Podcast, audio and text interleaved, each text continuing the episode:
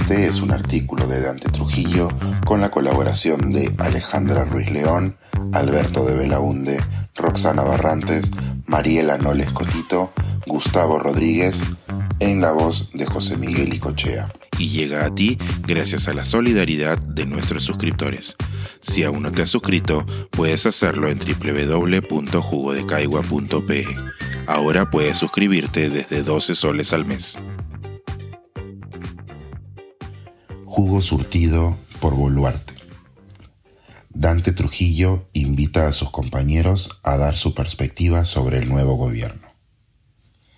Tras los sucesos del miércoles y ante la toma de mando de la primera presidenta constitucional peruana y sexta cabeza del Ejecutivo en seis años, el panorama, lejos de representar el alivio que ciertos sectores quieren creer, abre nuevas formas de incertidumbre y preocupación. Si bien es cierto que la inmediata caída de la dictadura de Castillo, ni siquiera efímera, pues duró poco más de dos horas, batiendo el récord de los regímenes breves, habla bien de los mecanismos institucionales de control democrático. El nuevo estado de las cosas nos deja bajo la dirección de una señora con poca experiencia y menor respaldo. Este escenario empodera teóricamente al Congreso, que parece haber olvidado que nueve de cada diez peruanos detesta a sus miembros por ineptos y comechados. Será por esa sinvergüencería que ahora mismo se autoperciben como salvadores de la patria. Opino que la radical reforma política es impostergable, y que acabada esta se debería llamar a nuevas elecciones. Pero la verdad es que, como vivimos en una versión trucha y sin gracia de Macondo, no le tengo ni un poquito de fe a quienes deberían hacerse cargo. Como dicen que una pena entre dos es menos atroz, y podría imaginarse que a más dolientes menos dolor, invité a mis colegas jugueros a que me respondan qué debería hacer en el corto plazo el novísimo régimen para evitar que este buque termine de estrellarse contra el iceberg. La mariscala Sobrevilla no pudo participar. El resto sí y se los agradezco. Viva la República. Alejandra Ruiz León. La designación de Dina Boluarte como nueva presidenta vuelve a plantearnos la duda sobre cuál será el rol del gobierno respecto a la ciencia y la tecnología. Podemos pensar en algunos temas urgentes como el manejo de las sequías, que afectan especialmente al sur del país, el control de la gripe aviar y su correcta comunicación ante la llegada del verano, el ligero aumento de casos de coronavirus, entre otras cuestiones que ya son parte de las noticias. Asuntos igual de importantes siguen en agenda como nuestro accionar frente al cambio climático. Pedro Castillo brillaba por su ausencia en eventos en los que el Perú buscaba sumarse a otros países para pedir pactos más efectivos para menguar los efectos de la amenaza. Tampoco nos hemos olvidado de la propuesta del Ministerio de Ciencias que se prometió como símbolo de avance y estabilidad. Con o sin ministerio, esperamos que esas cuestiones estén en la visión de la nueva mandataria. Alberto de Belaunde. Pensar que continuar la sucesión constitucional solucionará la crisis política es no haber prestado atención a lo que ha ocurrido en el país durante los últimos seis años. Por ello me llevan al pesimismo las declaraciones de la presidenta Boluarte, dejando de lado la propuesta de adelanto de elecciones y señalando que su mandato será hasta el 2026.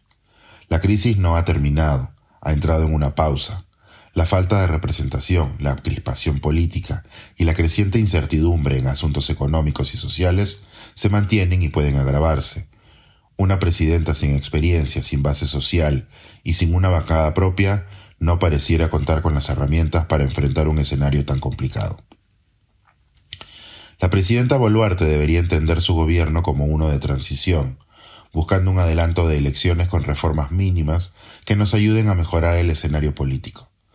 Poner el piloto automático o imaginar medidas más ambiciosas parecen en este contexto algo ingenuo e inviable. Roxana Barrantes. Alivio durante contracciones de parto. Hay descanso en medio de un proceso.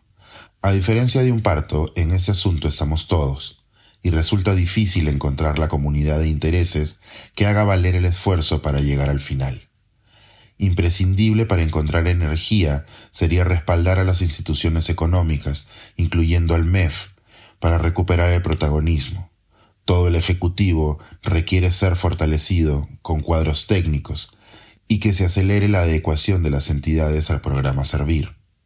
Y como siempre, se requiere dos para pelear o para hacer las paces.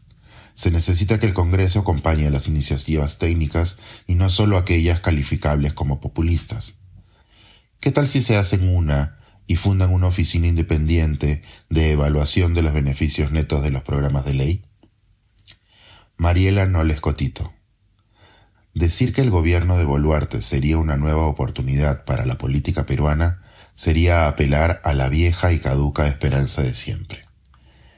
A Boluarte le tocará enfrentarse no solo a un Congreso que no le dejará hacer los cambios estructurales que requiere el país, sino también a una opinión pública que no confía en ella, o no mucho. Por otro lado, si bien el primer discurso fue conciliador y convocante, osó afirmar que terminará el mandato presidencial, lo cual, aunque correcto y necesario, parece no haber caído bien a cierta facción de nuestra clase política dominante. Finalmente, nos confronta con que casi por casualidad tenemos a nuestra primera señora presidenta de la República. Esto en un país donde las encuestas nos indican que una porción importante de la población aún considera que las mujeres requieren un castigo físico si son infieles a su pareja o que deben priorizar su rol de madres y esposas antes que cumplir sus sueños. El racismo, clasismo y sexismo de la sociedad peruana tiene material para rato. Gustavo Rodríguez. Ha sido tan desastrosa la gestión de Pedro Castillo un ministro cada seis días por poner solo un indicador, y tan baja la valla que ha dejado, que Dina Boluarte solo tendría que tomar un par de decisiones mínimamente razonables para que no pensemos que el país se termina de ir al garete. Por ejemplo, articular un gabinete con aires de reconstrucción cívica, con un perfil profesional y sin denuncias. Al haber dicho en su mensaje en el Congreso que será de todas las sangres, Quizá en realidad esté adelantando que tendrá que contentar a diversas fuerzas políticas para honrar un pacto y llevar la fiesta en paz.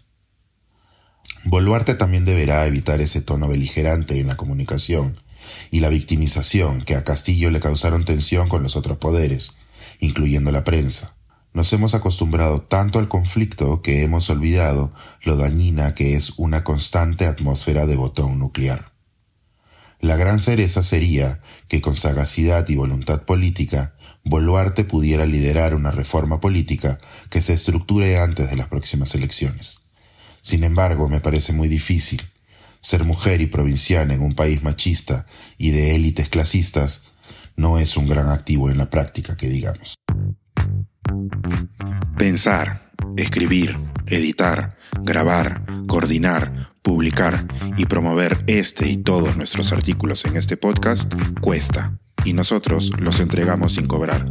Contribuye en www.jugodecaigua.pe barra suscríbete y de paso espía como suscriptor nuestras reuniones editoriales.